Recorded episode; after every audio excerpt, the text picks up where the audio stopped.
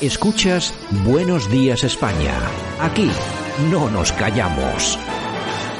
Y nosotros que comenzamos tiempo de opinión, por supuesto que nos vamos hoy a ir a diferentes puntos de la geografía española. Vamos a empezar por Murcia y está nuestro buen amigo y colaborador, colaborador habitual, Sergio Fernández Riquelme. Profesor, ¿qué tal? Buenos días.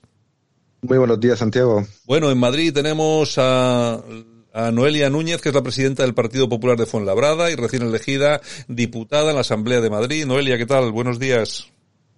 Buenos días, Santiago, ¿qué tal? Bueno, vamos a irnos también hasta Navarra. Allí tenemos a Francisco José Vaquero Oroquieta. Fernando, ¿qué tal? Buenos días. Hola, Santiago y Fernando, perdona. Fernando, ¿no? Fernando Vaquero Oroquieta. Eh, ¿Qué he dicho? ¿He dicho? ¿Qué he dicho? ¿No, ¿No, lo he dicho bien?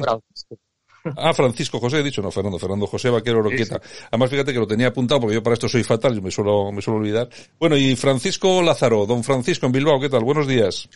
Buenos días a todo el mundo, ¿qué tal? Bueno, y también tenemos eh, en el otro lado de la línea telefónica a Roberto Vaquero, que es el presidente de Frente Obrero. Roberto, ¿qué tal? Buenos días. Encantado de estar aquí de nuevo, Santiago. Bueno, hoy, hoy le tenemos a Roberto con la calidad de sonido un poco así nefasta, pero bueno, son cosas técnicas, pero de todos modos yo creo que se le escucha perfectamente que no vamos a tener ningún tipo de, de problema. Bueno, eh, la cuestión es que yo quería recabar sobre todo para que también nuestros oyentes tengan diferentes visiones de lo que ha sido lo que podemos eh, eh, denominar como el movimiento cívico, luego desembocado en político, más importante de los últimos años, que fue el famoso 15M quiero que eh, vayamos uno por uno dando nuestras opiniones, qué nos eh, pareció, eh, cómo se ha ido desempeñando, en qué ha acabado. Vamos a empezar por el principio. Sergio Fernández Riquelme, ¿qué te pareció a ti el 15M y en aquellos momentos, hace 10 años que se cumplen ahora de ese, de ese movimiento 15M, ¿qué pensabas? ¿Qué pensabas tú en aquellos primeros momentos? ¿Te creías que aquello podía desembocar en algo mucho más grande o simplemente viste, bueno, una, una simple protesta ciudadana? Pues lo pensé en ese momento y lo sigo pensando ahora.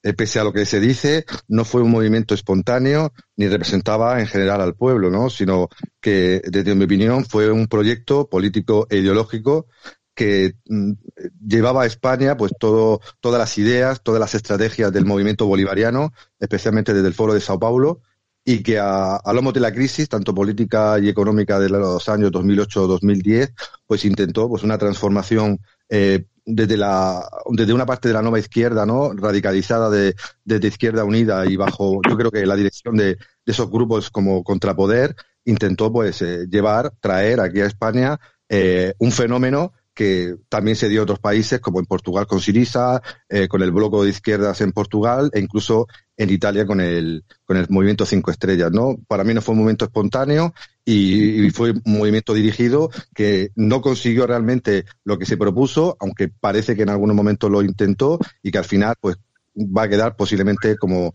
algo de nuestra historia para estudiar. Eh, Noelia Núñez, eh, hoy diputada del Partido Popular en la Asamblea de Madrid, pero hace 10 años una, una mujer muy joven. ¿Cómo viviste aquellos momentos, el inicio del 15M? Una joven de, de 18 para 19 tenía en aquel momento. Madre mía, ¿cómo pasa el tiempo, Santiago? ya te digo, ya te digo. Bueno, pues es cierto que, hace 10 años era como estábamos todos expectantes, ¿no? ¿Qué era eso del 15M, la acampada sol? Em, y, puede ser que en un inicio tuviera un trasfondo como bonito, ¿no? El, pueblo levantándose contra los políticos que no le representaban, pero al final, em, al final detrás había pues eh, la ideología de siempre, ¿no? Cómo querían eh, o cómo intentaban camuflar eh, pues la ideología de siempre, unas raíces comunistas, socialistas, que lo vestían de eh, el pueblo tiene un enemigo común que son los políticos, los banqueros en su momento también, y, vamos a, protestar, ¿no? La juventud, me acuerdo de había una parte del 15M que era Juventud sin Futuro, ahí estaba eh, todas estas, Isa Serra y, compañía, ¿no? Errejón y también creo recordar eh, Rita Maestre, bueno, eh, todos los que ahora tienen mucho futuro por delante, ¿no? Los, de, los de Juventud sin Futuro. Y al final, detrás de todo eso había pues esa, ese trasfondo, ese pozo, el intentar revestir esas ideas con, con, bueno, con un poquito de maquillaje popular, ¿no? Y, detrás estaba, pues, nacionalización de empresas, y, todo, todo lo que, todo el trasfondo comunista de, siempre. Y al final lo que ha servido es para, para que esos que protestaban tanto, al final sean esos políticos que ahora, em, de los que tanto se quejaban en ese momento, ¿no? Ahora se ha dado la vuelta a la tortilla totalmente. Bueno, pues vamos, vamos a hablar con un comunista, a ver qué, qué, nos dice, qué es lo que opina de aquel 15M.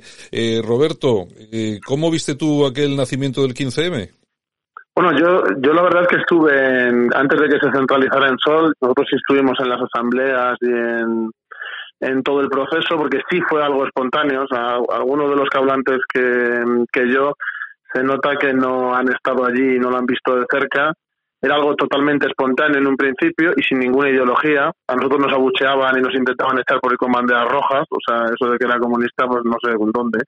Y precisamente que no hubiera ideología y que fuera algo espontáneo es lo que facilitó que gente con estructura, yo estudié en ciencias políticas, yo fui clase con Rita Maestre, eh, bueno, con todos, eh, he coincidido en la facultad, en las asambleas, me he peleado con todos, he sido enemigo suyo desde hace 15 años, o sea, los conozco bastante bien y puedo asegurar que precisamente que ellos hicieran con el cotarro, sobre todo cuando lo quitaron de los barrios y lo centralizaron en Sol para quedárselo ellos, ellos tenían medios a favor, dinero, estructura, contactos de profesores universitarios, a los que luego la mayoría traicionaron y los dejaron en la espacada, pero precisamente se hicieron con ese dominio porque tenían una estructura y el 15M era algo totalmente abierto que les facilitaba que lo pudieran tomar.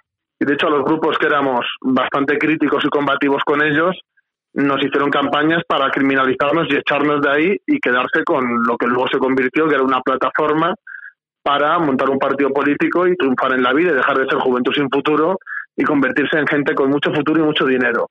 Y el 15M, eh, bueno, pues fue, pues como ha habido otras movilizaciones un poco más pequeñas, como la de las marchas de la dignidad, etcétera, en el cual pues hay un momento de crisis, que en este caso era al final de los gobiernos socialistas, en el cual había crisis económica, la gente estaba muy descontenta y lo que hicieron fue pues aprovecharse de ese descontento de la gente para hacer carrera política y lamentablemente profesional también. Y al final se ha quedado en nada. Antes el, el, el chico que me ha que habló antes que yo ha dicho que es algo ya para estudiar y que era algo que ya estaba muerto. Yo estoy totalmente de acuerdo con él.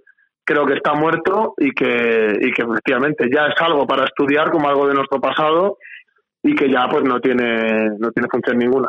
Bueno, ahí, eh, Roberto, había otros partidos políticos que también salieron de, de, ese 15M, como el Partido X, creo que se llamaba, también el Partido Recortes Cero, lo que pasa que al final estos, bueno, han tenido muy poquito éxito, lo único que ha salido funcionando de alguna forma ha sido, ha sido Podemos, es decir, tuvieron la capacidad de hacerse con el, contra, con el control de todo el movimiento. Sí, sin duda, pero porque tenían medios. Ya no, no voy a meterme a decir de dónde los han sacado, de dónde no, pero por ejemplo en los medios de comunicación, cuando Iglesias le llevaban absolutamente a todos los sitios, que luego lo que ha hecho es denunciar y tener juicios con esa misma gente que le encumbró en su día. Pero la cuestión es que cuando uno le dan muchos medios, pues claro, te, encumbran rápido. Lo que hizo fue pisotear al resto.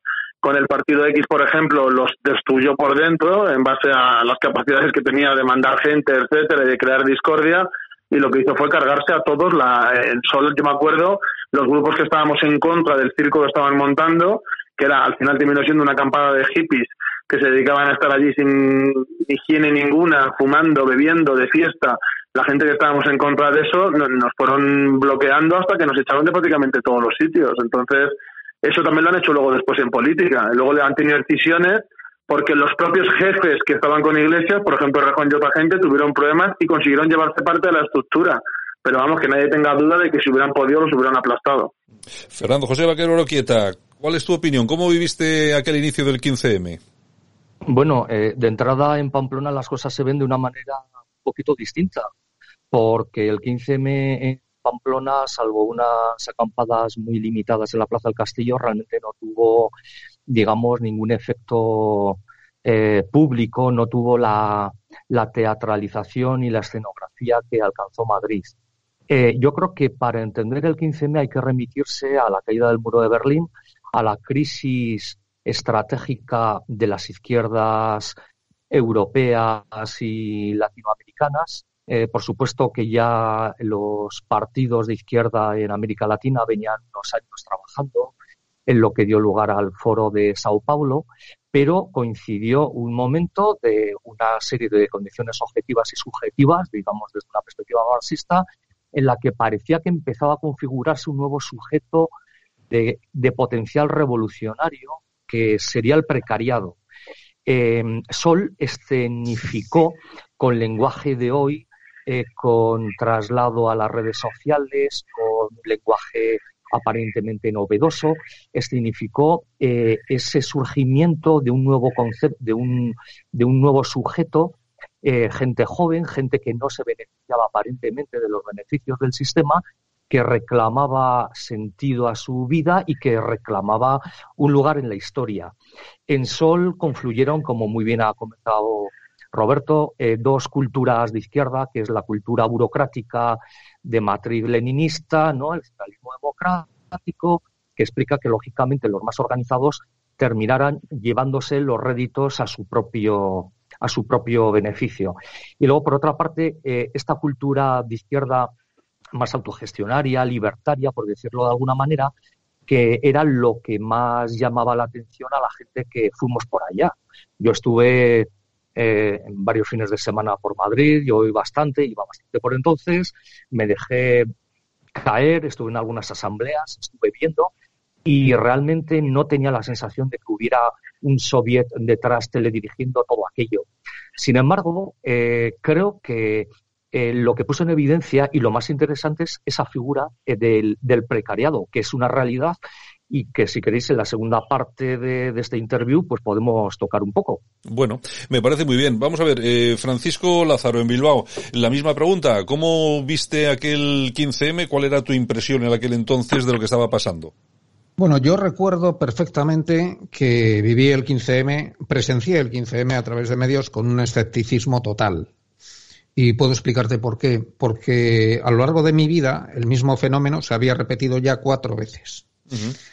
El 68, que yo era pequeñito, no lo viví, pero sí eh, presencié pues eh, durante la, adolescencia las algaras en todo este mundillo universitario, la gente que corría delante de los grises, todo era como una reverberación del 68. Luego en el 86 hubo un, no sé si alguien se acordará, que aprovechando el, dándole la vuelta a, las a los años de la fecha, pues quisieron armar otro, otro pequeño, otra pequeña algara de estudiantes. Luego una tercera vez a comienzos de los 90, a raíz de lo de la caída del muro, de Fukuyama y todo eso también hubo. Y finalmente el, el 15M.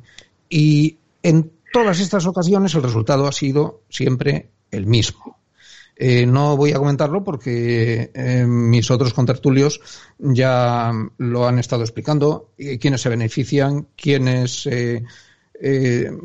quiénes se colocan al final, el fenómeno del precariado yo recuerdo claramente eso. A veces me aburría tanto lo que leía en el periódico acerca de Sol que simplemente pasaba las páginas del periódico, iba a la sección económica y miraba a ver qué sucedía con los bonos y la cotización del euro, que era donde estaba, según mi opinión, el verdadero peligro en aquel, en aquel tiempo.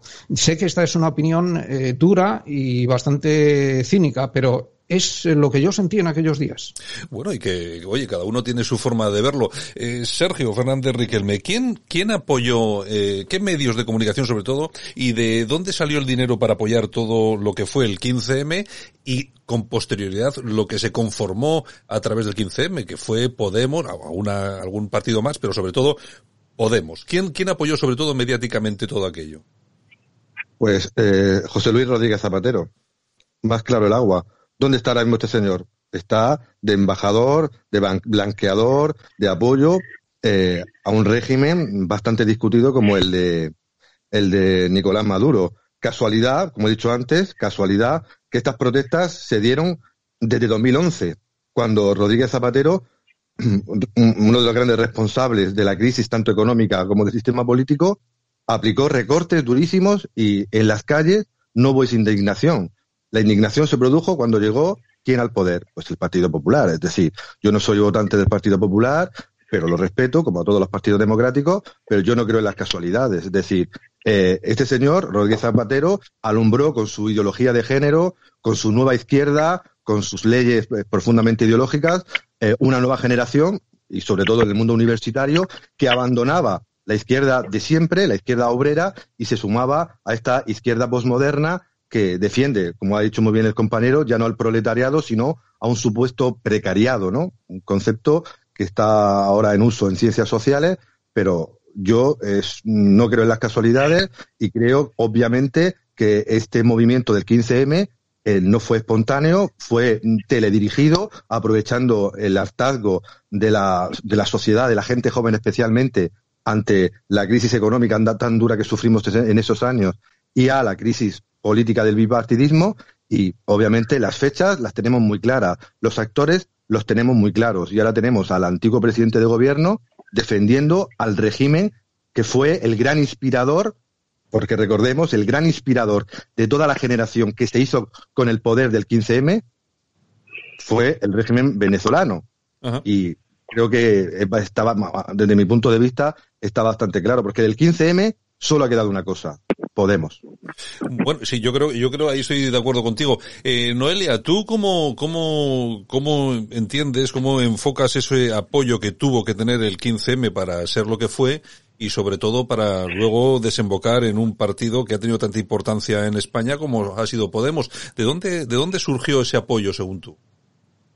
Sí, yo, yo coincido plenamente eh, con lo que se ha comentado aquí antes, eh, de que esto principalmente no fue un movimiento espontáneo, esto era un movimiento teledirigido plenamente, eh, que vieron una oportunidad muy buena en, en España, ¿no? Es cierto que habíamos pasado unos años, estábamos pasando unos años muy duros económicamente, con la tasa de paro como estaba. Eh, es cierto que los jóvenes no teníamos oportunidades en ese momento, ¿no? teníamos un futuro bastante, bastante negro y eh, vieron que era una, oportunidad muy buena. Aunque antes dijeran que no, que no era espontáneo, que no había ideología detrás, hombre, e ideología detrás hay en tanto en cuanto hablas de, eh, por ejemplo, eh, una democracia no secuestrada por los mercados eh, y propones una política superintervencionista o de nacionalización de empresas y sectores estratégicos en este país. Pues hombre, un movimiento liberal, permíteme que os diga, pero no es, desde luego que no. O sea, que claro que tenía un trasfondo ideológico, se intentó camuflar como que era algo, bueno, pues la gente que estaba muy cansada, que estaba muy quemada, los políticos, los banqueros, eh, tener un enemigo, ¿no? Al final es tener un enemigo y aprovechar ese pozo, ese clima que había para favorecer a un cambio de modelo, que era lo que se buscaba en, en este país. Lo que pasa que luego, eh, con estas dualidades de la izquierda, bueno, pues eh, hablando de siempre hay el chiste este de, mete, mete a un par de izquierdas en una habitación y ya tienes 10 facciones de izquierdas en 10 segundos, ¿no? Em, al final acabaron peleados entre ellos, otros vieron una oportunidad estupenda para eh, pues intentar perpetuarse en el poder, ¿no? De ahí surgió ese, ese Podemos, eh, el Podemos actual, ¿no? Eh, aunque ahora este Podemos y más país, más Madrid, como se quiera llamar, porque también se pelearon a posteriori em, y vieron una oportunidad muy buena. El problema es eso, que lo intentaron camuflar eh, para que ese cambio de sistema, el cambio de modelo que teníamos en España, ese cambio de modelo productivo, cambio de modelo social, político y económico, pues mm, calase mejor entre la gente, ¿no? Tú no puedes convocar una manifestación en Sol, una concentración en Sol, eh, vamos a convertir a España en un país comunista. Eh, no va nadie, lógicamente, irán los que crean en que el comunismo es algo bueno y algo positivo, eh, que todavía crean en ello, pero la gente de a pie, la gente normal, no quiere ni oír hablar de ello, ¿no? Se intentó vestir y camuflar de una manera bonita, de colorines, con las tiendas de campaña, todo muy, todo muy bonito. Hablaban antes de todo muy hippie, ¿no? Todo muy alternativo. Pero al final, pues es eso, eh, intentaron que, en España hubiera un cambio radical de modelo de sistema eh, y, no lo consiguieron. Ellos consiguieron algunos meterse en ese sistema para beneficiarse del propio sistema y es algo que además les ha vuelto en, en contra. Eh, Roberto, no sé si quieres contestarle algo a Noelia, puedes hacerlo y yo también quiero Bueno, y- y, yo y yo quiero quiero preguntarle también luego una cosita.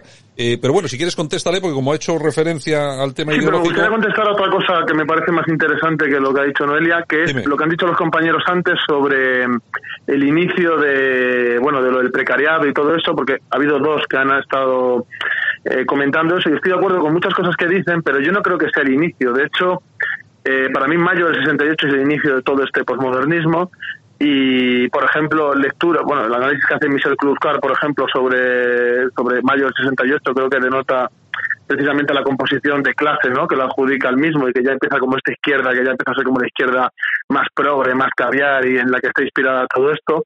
Ha hecho un desglose, ¿no? De varios ejemplos que ha habido, del 86 cuando lo de la OTAN, porque no solo fue el, el cambio de números, sino el movimiento hubo, ¿no? Contra la OTAN aquí en España.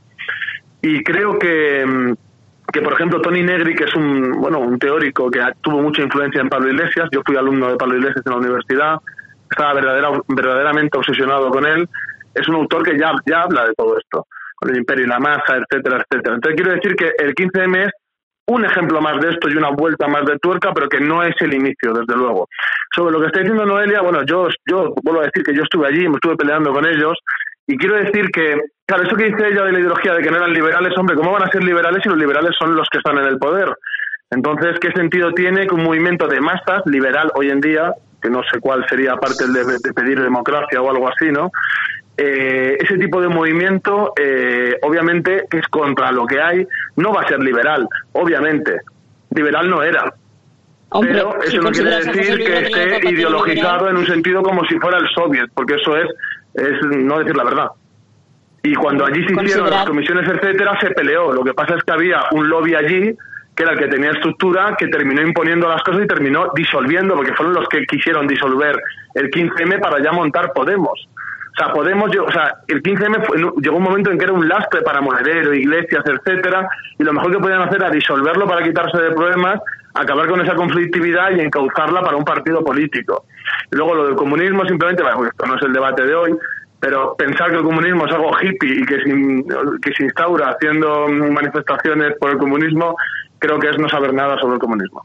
Noelia. No, he dicho, he, di- he dicho, he dicho que se intentó disimular que detrás de ese pozo comunista se intentó disimular con vendiéndolo a la gente con un movimiento hippie, con un movimiento alternativo, con un movimiento con, las carpitas, con había bueno molinillos, cosas así, todo muy bonito, todo muy alternativo para eh, disimular lo que había detrás, que era un movimiento eh, con valores fuertemente comunistas, porque hombre, que me digas que se levantaron contra el liberalismo, porque era lo que había en ese momento, considerar a José Luis Rodríguez Zapatero liberal, pues hombre, yo igual de comunismo eh, piensas que no sé nada, pero desde luego el liberalismo eh, no, no, es tu, no es tu fuerte en este sentido. Eh, el manifiesto del 15M lo deja bastante claro, ¿no? El derecho a todo, de todos a la tierra, em, una democracia no secuestrada por los mercados. Eh, bueno, hombre, que, que, me vengan a decir eh, potenciamos lo público, impidiendo privatizaciones y expolio del patrimonio de los servicios públicos. Eh, bueno, decirnos que, que no fue o que no tenía ideología creo que el sesgo está bastante claro leyendo precisamente el manifiesto del 15M. Bueno, yo sí os El manifiesto del 15M es un batiburrillo de 40.000 cosas que no tienen la mayoría que ver absolutamente nada con el comunismo. Y la diferencia entre el PSOE y el PP, para mí, es la diferencia entre los socialliberales y los liberales, entre comillas, conservadores. Bueno, si os parece, eh, avanzamos en el debate, porque sé que si os engancháis os quedaréis aquí tres horas, que os conozco. Así que vamos a ir, vamos a ir con eh, Fernando José Vaquero Oroqueta. Eh, una pregunta, eh, Fernando. Vamos a ver, eh, ¿hubo apoyo de la derecha a ciertos movimientos del 15M para que de ahí saliese un partido potente como Podemos para intentar romper o resquebrajar al Partido Socialista? Evidentemente. Recordar que una de las primeras televisiones de ámbito nacional que acogió eh, gustosamente a Pablo Iglesias fue Intereconomía. Y después pasó al resto de televisiones generalistas. A la derecha le interesaba dividir a la izquierda, eh, repetir lo que Mitterrand hizo en Francia eh, con, con, las derechas al potenciar al fenómeno Le Pen. cambió la legislación y eso le permitía perpetuarse en el poder porque la derecha quedaba dividida. Pues eso mismo se intentó hacer en España torpemente con la izquierda eh, y de ahí que se diera cancha a Pablo Iglesias y a su soviet. Lo que pasa es que la derecha, que desde mi punto de vista generalmente la derecha mediática pues calcula a muy corto plazo, no sabía lo que estaba pasando. Y entonces, efectivamente, como muy bien dice Roberto, ya en, en mayo del 68 se inició el posmodernismo, la la deriva hipercrítica, etcétera. Pero la gente del 68 vivía mucho mejor que sus padres, no digamos mejor que sus abuelos. Y todavía los que somos un poquito más jovencitos del 68 todavía vivíamos mucho mejor. Sin embargo, esta generación de ahora tiene las expectativas de que va a vivir peor. Entonces, en, esa corriente de mayo del 68 eh, confluye eh, y baña un sujeto histórico nuevo, que es el precariado. Y de eso no se dio cuenta la derecha. No se dio cuenta la derecha y pensaban, nada, los dividimos. No, no, un momento, si tú sintonizas con unas necesidades reales sectores sociales, puede cambiar el panorama. Y la prueba es Navarra. ¿Por qué la prueba es Navarra? Porque en Navarra existía un reparto del poder tradicional entre el tercio nacionalista, el tercio navarrista y el tercio socialista, y al irrumpir Podemos, ¿qué es lo que hizo? cargarse el juego de poder, relevar a Unión del Pueblo Navarro y llevamos ya dos gobiernos eh, autodenominados progresistas cuyo único nexo de unión es luchar contra Unión del Pueblo Navarro. Es decir, la derecha claro que participó, pero de una manera muy inconsciente y muy a corto, como le suele caracterizar. Eh, Francisco Lázaro, eh, vamos a ver, no sé si compartirás eh, lo que se está comentando aquí, ese apoyo de la derecha, sobre todo mediática, para el crecimiento a, través del 15M de un partido político como Podemos, y lo que no sé, que tú sí que eres especialista en esto, si hubo eh, alguna empresa, incluso del IBEX, que pudo de una forma u otra apoyar también eh, a un movimiento como el que surgía del 15M político, que era Podemos, para intentar también romper a la izquierda. Bueno, yo creo que sí, que hubo un apoyo muy claro de la derecha. No estoy tan seguro que Podemos surgiese como una iniciativa o como un proyecto gestado desde, desde la derecha, pero una vez en marcha está muy claro que el PP y otros círculos conservadores lo apoyaron a saco, porque es cierto, tenía mucha presencia más de la que debiera en, en Intereconomía y en otros foros yo también creo que, eh, aparte, no sabría decir si hubo empresas del IBEX que apoyaron el fenómeno, pero desde luego sí que ha habido una conexión extranjera muy evidente. Ahí, como ya se ha comentado en más de una ocasión, eh, tuvo que mucho que ver el régimen de Venezuela, también Irán, que estuvo años financiando el programa de Pablo Iglesias en la tuerca, y probablemente también Rusia. ¿Qué motivos tenían todos estos países para meterse en un fenómeno local español?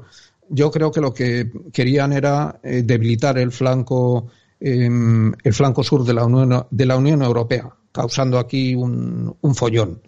Pero evidentemente eh, sí hubo esa eh, influencia extranjera y probablemente pues las empresas que tienen intereses allí participaron en ello, pero no lo sabría decir con seguridad.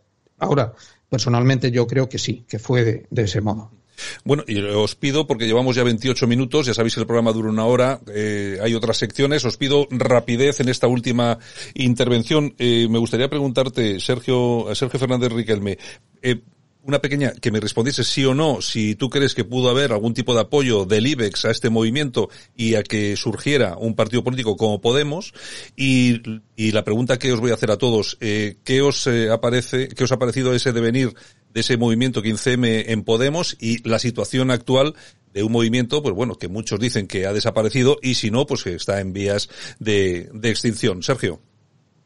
En primer, en primer lugar, me reafirmo en mi hipótesis, que posiblemente sea disidente. Eh, yo no estoy de acuerdo en, el, en que fue la derecha en, la que apoyó el nacimiento de Podemos. ¿no? no sé si muchos de los votantes potenciales de Podemos veían intereconomía o seguían eh, las noticias del IBEX. ¿no? Yo trabajo en la universidad y veo pues el magma que hay ahí, el tipo de estudiante que hay ahí y de dónde salen pues, los grandes dirigentes de, de lo que fue luego Podemos. ¿no? Eh, me reafirmo en esta hipótesis de que fue el Partido Socialista que había perdido las elecciones, que había aplicado grandísimas eh, eh recortes, grandísimos recortes y ajustes y que no sufrió la ira del pueblo ni la espontaneidad de las clases populares, eh, fue el PSOE, a mi juicio, el que con sus instrumentos mediáticos y con también poderes económicos concretos le dieron difusión especialmente donde se ganan ahora las batallas electorales, en las redes sociales y en el mundo eh, educativo. Y, de, y del 15M pues ha quedado lo que realmente eh, era subjetivo, un partido político de la nueva izquierda eh, llamado Podemos. Y, por tanto la, la, muerte de Podemos será el final histórico del 15M. Noelia, eh, ¿qué nos queda de, del 15M? Si nos queda algo. Pues nos queda Pablo Iglesias, Irene Montero, Íñigo Rejón, eh, Rita Maestre, nos queda pues toda esa nueva casta de políticos de izquierdas que se manifestaban diciendo que la juventud no tenía futuro, juventud sin casa, sin curro, eh, sin futuro en general, ¿no? Decían los bancartas y lo que ellos se han pintado es un futuro muy bueno, muy positivo. Eh, vemos que, eh, por ejemplo, el matrimonio de Iglesias y Montero acumula un patrimonio de, de, un millón de euros, ¿no? del 15M al millón de euros. Creo que es un camino que han recorrido y les ha sido muy fructífero. Mm, la cosa es que creo que para España eh, desde luego nos han dejado un futuro muchísimo peor con sus políticas. Eh, Roberto, eh, que os habéis eh, os habéis sentido traicionados vosotros en ese después de ese movimiento 15M por esos partidos que surgieron de ahí. A ver, yo creo que son unos traidores a lo que dicen representar, pero nosotros ya vamos confrontando con ellos desde antes del, de Contrapoder, cuando todavía eran colectivo 1984 se llamaban, o sea que es lo anterior y la verdad es que siempre hemos sabido cómo, cómo eran, entonces sorpresa ninguna. Sobre el futuro decir que, bueno, a lo mejor soy el disidente del grupo, yo espero y deseo que se disuelvan, pero creo que no va a ser tan fácil, porque creo que hay una pugna ahí que se tiene que resolver aún, que es más Madrid o más país y Podemos. Más país está por dentro destruyéndose por sus corrientes internas y sus problemas, pero esto que ha pasado del sorpaso con el PSOE en Madrid puede cambiar las cosas. Entonces yo creo que ahora se van a pelear más entre ellos, que eso puede dar como resultado lo más normal, que es que sean como Izquierda Unida era antes, con Anguita, o sea, un partido mucho más pequeño, o puede ser que resurja en una nueva forma y se refunden de verdad y sean una fuerza no como la de Izquierda Unida, o sea, no gigante tampoco, o sea, no van a tener 80 diputados, pero sí que no sean algo marginal. Entonces la pelea, yo creo, suya está ahí, entre ser marginal o ser algo más. Y creo que en esa pelea interna que van a tener pueden destruirse, pero también pueden salir reforzados con una nueva cara y eso puede ser también un peligro. Eh, Fernando José Vaquero Quieta, ¿qué nos queda de ese 15M? ¿Qué, ¿Qué futuro le queda a ese 15M y a Podemos? Y bueno, y todo lo que surgió de ahí con este Más Madrid que comentaba Roberto ahora mismo. Bueno, pues yo creo que en primer lugar se ha producido un recambio de buena parte del liderazgo de la izquierda, que es una de las dinámicas que caracterizan a la izquierda, eh, fracciones, escisiones, divisiones, pugnas internas, dialécticas internas, para generar eh, y renovar los liderazgos. ¿no? Eh, eso por una parte. Y luego, por otra parte, creo que va a contribuir poderosamente a que eh, los elementos más utópicos del discurso de izquierda vayan desapareciendo del panorama de, del precariado, del proletariado y de la sociedad en general y facilite la plena convergencia entre el neoliberalismo de la globalización y la ideología radical progresista. Bueno, y acabamos con Fernando, con Francisco Lázaro. ¿Qué nos queda de ese 15M? Bueno, yo suscribo totalmente la opinión de Noelia. Del mismo modo que el 68 francés sirvió para que crear una serie de figuras como Daniel Cohn-Bendit o Joseph Fischer, que después se integraron en el sistema e incluso han llegado a ser políticos muy influyentes, aquí vamos a tener el resultado que todo el mundo prevé. Tenemos eh, Pablo Iglesias, Irene Montero integrados en, la casta, en el sistema, otra serie de figuras secundarias que también se colocarán en sus, en sus em, eh, resortes de poder y después no va a pasar nada. Del 15M no va a quedar nada. Y es más, yo me atrevería a, a aventurar que va a ser el último de los movimientos de este tipo en la secuela del, del 68, precisamente por esta cuestión del precariado de la que antes hablábamos. Eh, sencillamente, no se ve el sentido de este tipo de algaras para mejorar en el futuro y esto va a hacer que desaparezcan. Pues bueno, señores y señora, muchas gracias por haber estado con nosotros aquí esta mañana y hablando un poco de esto. Esperamos que esta charla de media hora no ha sido mucho, podríamos haber hablado mucho más, pero bueno, hemos tenido 30 minutitos. Creo que haya podido servir o valer para algún oyente para hacerse una idea del lugar, cómo, cómo surgió, eh, cómo ha evolucionado y en qué está ahora mismo y sobre todo nuestros especialistas qué es lo que piensan o cómo ven cuál va a ser ese final o no de todo lo que surgió de ahí. En todo caso, un abrazo muy fuerte, Sergio Fernández Riquelme, a Noelia Núñez, a Roberto Vaquero, Fernando José Vaquero Roquieta y también a Francisco Lázaro. Un abrazo a todos y muchas gracias por estar con nosotros esta mañana.